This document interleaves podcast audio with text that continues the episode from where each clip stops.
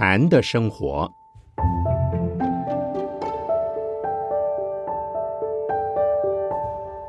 圣严法师著。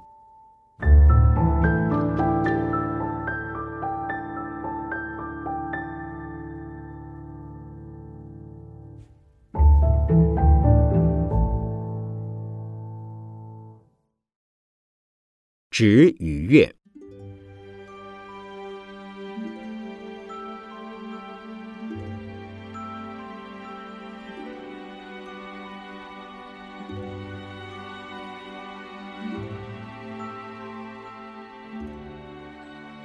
以指标月，在佛典中是一个常用的比喻。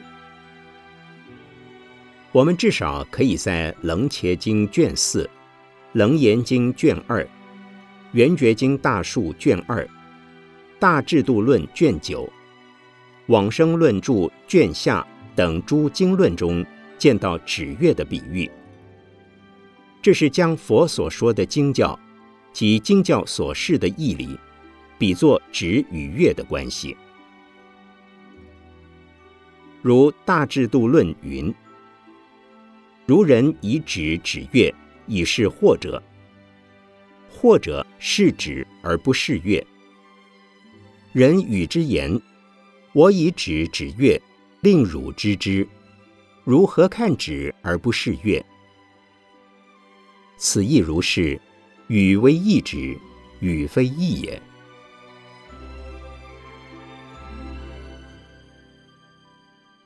语言文字等的符号是用来标示或表达义理的工具。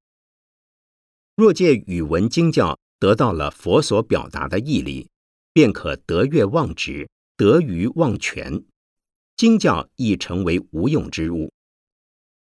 所以禅宗祖师有称看经为遮眼，有视三藏教典为视窗有纸。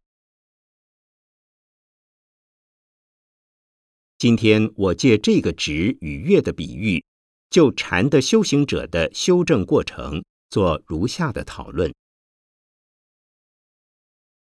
用手指指月亮给人看，这必须有主客两体，一个是指月亮给人看的人，就是老师；一个是需要人指月亮给他看的人，就是学生，也就是师徒之间通过手指的动作。而达到教人和受教的目的。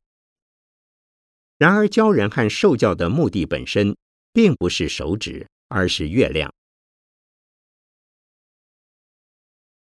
为什么不直接叫人看月亮呢？因为要看月亮的人根本不知道月亮是什么样子，他也不知道东西南北和上下的方位，因此需要老师用手把月亮指给他看。老师用种种方便善巧教你参话头、参公案，便等于是把手指让你看。你先看手指，再看这手指指的方向，终于寻方向发现了被誉为月亮的自信清净心，或空性的智慧心。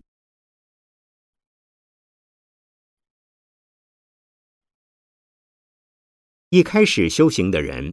当他看到老师的手指，心想：“我，老师的手指是粗的或细的，肤色是黑的或白的。”这时，他对于手指的作用何在尚不知道。于是，老师叫他不要老瞪着老师的手指看，而是沿着手指一节一节往上看。结果，手指尖上面没有东西。老师说：“不是看手指尖。”而是看指尖所指的最远方。可是师生所站的角度不一样，所看到的方向或有偏差。于是老师只有一次一次的修正学生的错误，学生也一再的矫正所看的方向，最后终于看到老师所指的那个东西——月亮。这个过程是要经过很长一段时间的修正再修正、考验再考验。当然，对于根气猛烈的人，不需要如此的大费周章。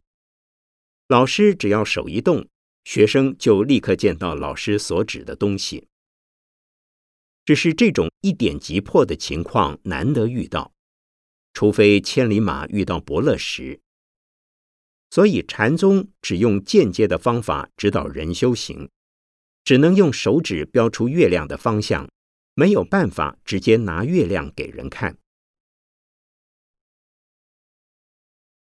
很多人求悟心切，希望老师一开始就把月亮从天际摘下来，往他面前一摆，说：“你们看，这就是月亮。”可惜老师做不到，因为月亮是佛性的比喻。佛性即空性，没有具体的形象，不可以言宣，不可以意会，必须你亲自去体验。有些人认为用手指指月亮，手指是方法，见到月亮就是见性开悟，于是认为手指有，月亮也有，只是在看到月亮以后忘掉手指，此所谓。得月忘指，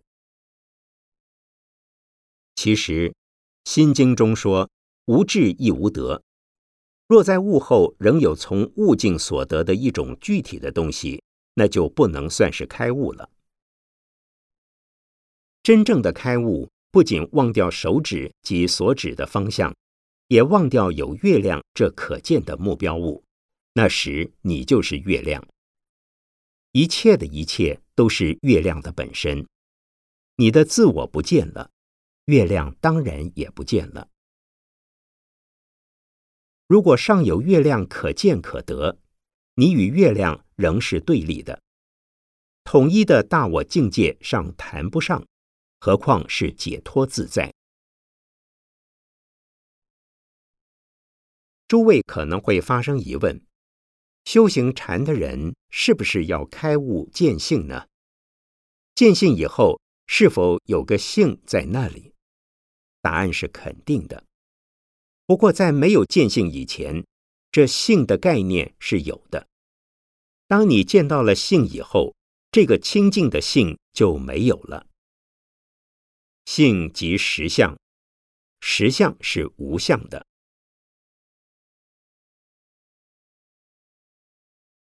以上所讲的是指与月的概论，下面再以三个层次予以剖析。第一，在日常生活中；第二，在精进修行之时；第三，修行成就以后。第一个层次是在日常生活当中，不论是人事物。我们都可从其中学习到新的知识。生活就是教育，生活的经验就是知识的宝库、智慧的泉源。花草摇曳，蚂蚁迎巢，婴儿颦笑，无不蕴藏生机和哲理。因此，在日常生活当中，如果我们用心探索、搜寻未知的世界，时刻会有新的发现，带来新的启示。由此可知，在任何现象的背后都有一分道理在。只要将你所看到的加以留心思索，或保持一分关注的兴趣，它对你的未来也必然会产生影响。请问诸位，这是不是手指和月亮的关系呢？当然是。其实所目睹的人事物是手指，而在手指以外的意会。便是月亮。因此，禅的修行者时时刻刻都在生活之中，而生活中的一言一行都是修行。他必须留心，把注意力落实在生活的每一个点上，这是基本的要求。当你的日常生活有条不紊，很清楚的知道自己在做什么。而不是像无头苍蝇似的瞎飞乱撞，你才能进入禅的修行功夫之中。这和参公案参话头有点不同。在参公案话头时，是希望知道手指以外的月亮在哪里，这月亮又是什么样子？也就是经常专注在一个问题或一个念头上。但日常生活中，你却不能使自己像一只伶俐的猴子那样，对什么事都感到很好奇。看到钟在转，就把它打开看看，里面是什么东西在转。听到唱机在歌唱，也把它拆毁了，看看里面的人藏在何处。整天这么胡思乱想，东冲西撞，这不是参话头，也根本不能修行，甚至使得你日常生活的秩序大乱。这时你走路可能会撞到汽车，吃东西会把食物塞到鼻孔里，因为你心不在焉。而我们在平常的生活，就是要锻炼自己，摄心专注在每一件所做的事上，把它认真尽责的做好。这可以使我们从生活之中体悟出一番道理，再将它应用到以后的生活之中。当身心经过这样的训练之后，就能处理日常中的一切问题，安然通过一切顺逆境遇的考验。使生活充满着智慧和愉快，不仅自立，又能利他。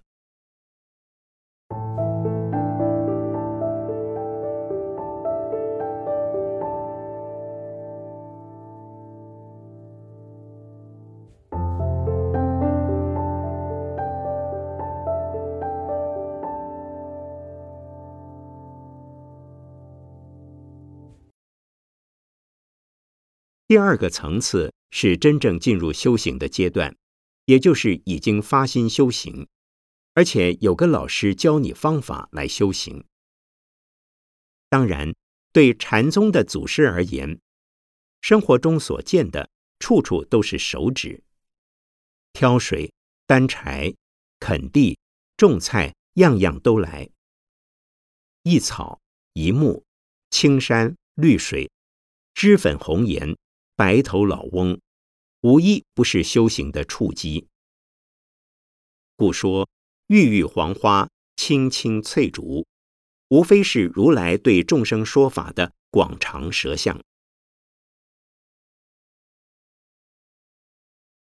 而对初修行的人，必须认定一个方法，再下功夫，不然会有麻烦。虽然每一只手指都指向月亮。但是你不能频频换手指来看。对于不同的人，在不同的时间，可用不同的手指、不同的方法、不同的话头及公案。但对于同一人，在同一时间、同一情况下，不能换手指，必须一直用同样的方法，并且不能有所怀疑，要完全信服师傅的忠固建议和指示。师傅要你怎么，你就怎么，然后很可能由于这个手指所指的方向而见到月亮。当然也有例外的情形，也许当你正在同一个方法上用功时，功夫已经用得非常纯熟、非常得力，但它终究没有让你看到月亮，却因为另外的情况发生。而终于让你见到月亮了。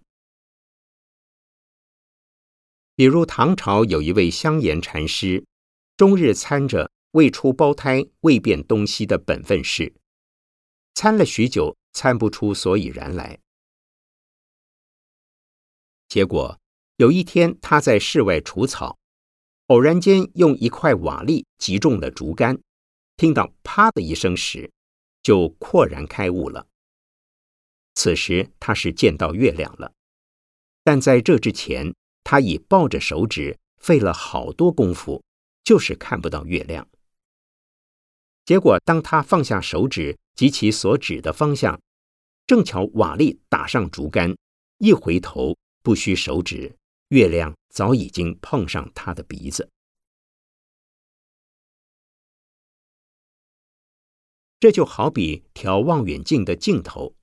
如果技术不娴熟，或没学过怎么对法，对来对去，怎么对也对不起来。但是对到最后差不多对到了，或者有人帮助你试试一波，就看到了你要看的东西了。所以禅宗有机锋及转语，老师用种种常情常理或非常情非常理的话来问你，看你是不是对得上。如用功到相当成熟，可能就对上了；如功力尚未成熟，再怎么对也对不上，还得继续努力。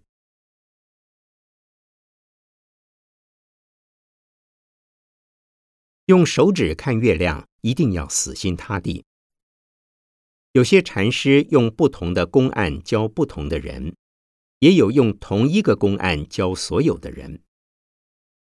如金华山巨之禅师，遇到任何人向他请教佛法，他一律伸出一根手指示人，故被人称之为巨之一指。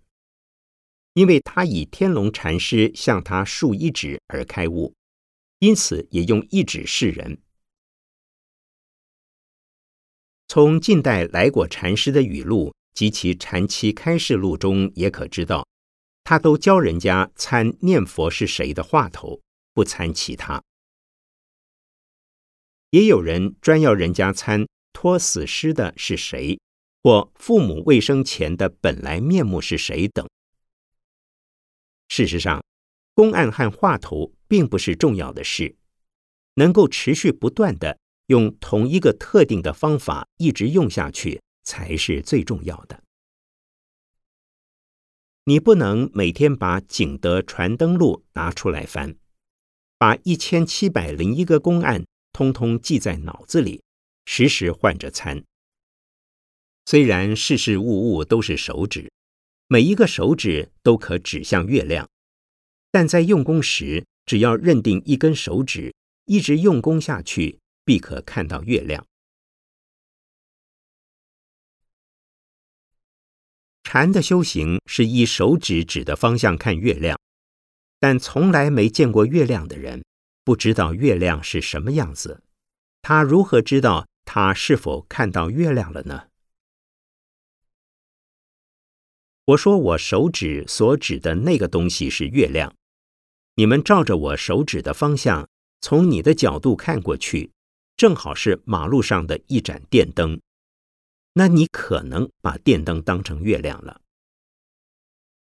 也就是说，在修行过程中，可能会遭遇到困境，迷失了自己，还没找到目标，以为已找到目标；还没看到月亮，以为已看到月亮，这是很危险的事。明眼的老师能够知道你是否看到真正的月亮。也许你所看到的月亮是长的、方的、扁的，是黑色的、蓝色的、红色的。老师告诉你，月亮不是那种形状，不是那种颜色。于是你问老师，他要你自己去找。不对，再去找。老师一定是自己见过月亮。否则，他怎么知道学生是不是看到月亮了？如此一次又一次通过考验之后，你会明白老师并未骗你。谁是老师呢？这又是个大问题。很多人这么跟我说：“法师，请你介绍一个禅师给我。”谁是禅师？谁知道呢？我只对我的学生有所了解，知道他大概在什么层次。至于其他的人，即使是少数自称禅师的，他们究竟有多少能耐呢？也许和他有缘亲近的人知道的亦不多。不过，有的所谓禅师可能是附佛法的外道，自然也可能有真见地的禅师，只是不会在马路上让你到处遇到。有些人无师自通，自己修行开悟了，自诩为古佛再来、菩萨再来、罗汉再来。这些人一定以为自己见到月亮了。可是他们既然没有老师的印证，也当通过经证，例如《金刚经》楞伽经、楞严经、圆觉经等。经证宜为客观的公论，而不是随着自己的经验来解释佛经。像永嘉大师，先是自己修天台宗的止观，后参访慧能大师，这样的修行成果才可靠。也有一些祖师并没有找老师勘验功夫，而他们的修正经验得到当代禅师及后世的承认。虽然没有老师，他们没有问题。如果是自我认可、自我宣传。并未获得当事人的公认，也没有通过经教的审核及后人的承认。这样的人不仅不能算是禅师，实是邪师。即使见到月亮以后，还是会有些问题存在的。你见到的是怎么样的月亮？是阴历初三的一弯新月，还是初七、初八的半月？见到了这样的月亮后，你当然还要继续修行，直到见到十五、十六的满月为止。纵然你是大彻大悟，已经见到了满月，修行还是不可终止。因为禅的彻悟是理具，彻悟是悟的理佛，并未究竟成佛，所以仍需假以试修。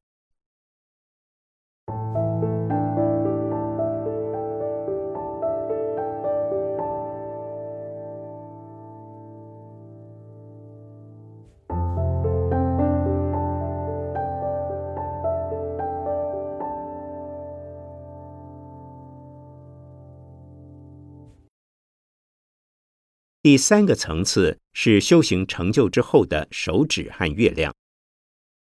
当修行有了成就之后，则得月而忘指，即已见月亮，手指就用不着了。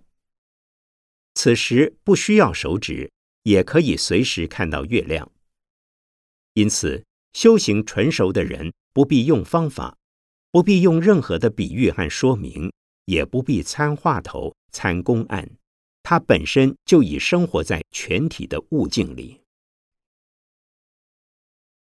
这个时候手指不要了，那么月亮要不要呢？当然，你天天抱着月亮，不是你自己就是月亮时，你还需要找什么月亮吗？那么再问，月亮有没有呢？有的，但对物后的你来说，月亮已经不见了。正是不见庐山真面目，只缘身在此山中。甚至你自己就是庐山的全体。当你发现月亮不见了，你再去找月亮，那你自己一定又离开月亮了。就好像你们来农禅寺，刚才在外边还看到农禅寺，现在进了农禅寺，农禅寺就失去了它的面貌。如果你怀疑这是哪里，赶快到外边去找农禅寺。结果你已经离开了农禅寺。所以，当你见到月亮，你与月亮合而为一之后，手指还是有的，但用不到；月亮也是有的，但你已看不到，而且感觉不到了。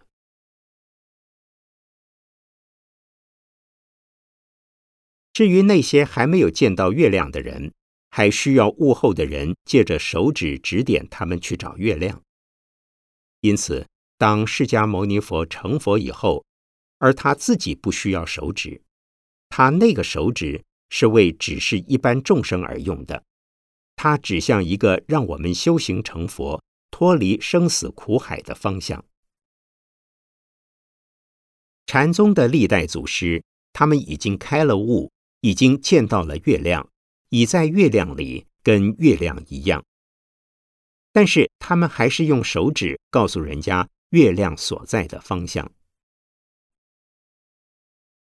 一般有了彻悟经验的成就者，自己就是月亮，自己和月亮合而为一。你们说，那是有呀，还是没有？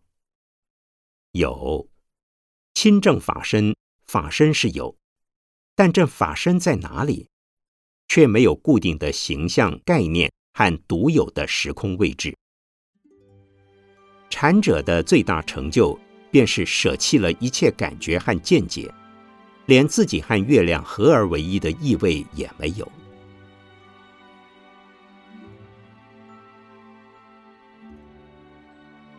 佛并没有一个特定的、固定的形象存在，完全是从慈悲与智慧的力量中显现他的伟大。从许多手指看佛的慈悲与智慧。这是众生所见，但对佛来讲，佛没有认为自己是慈悲与智慧者。我们说佛就在月亮里，跟月亮一样。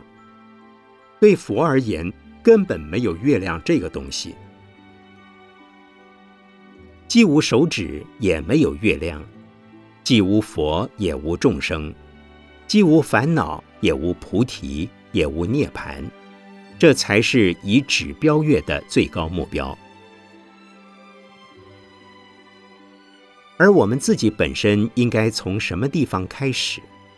是不是从既没有这样，也没有那样，既没有那样，也没有这样开始？不，我们要从第一个层次的既有这样，也有那样开始。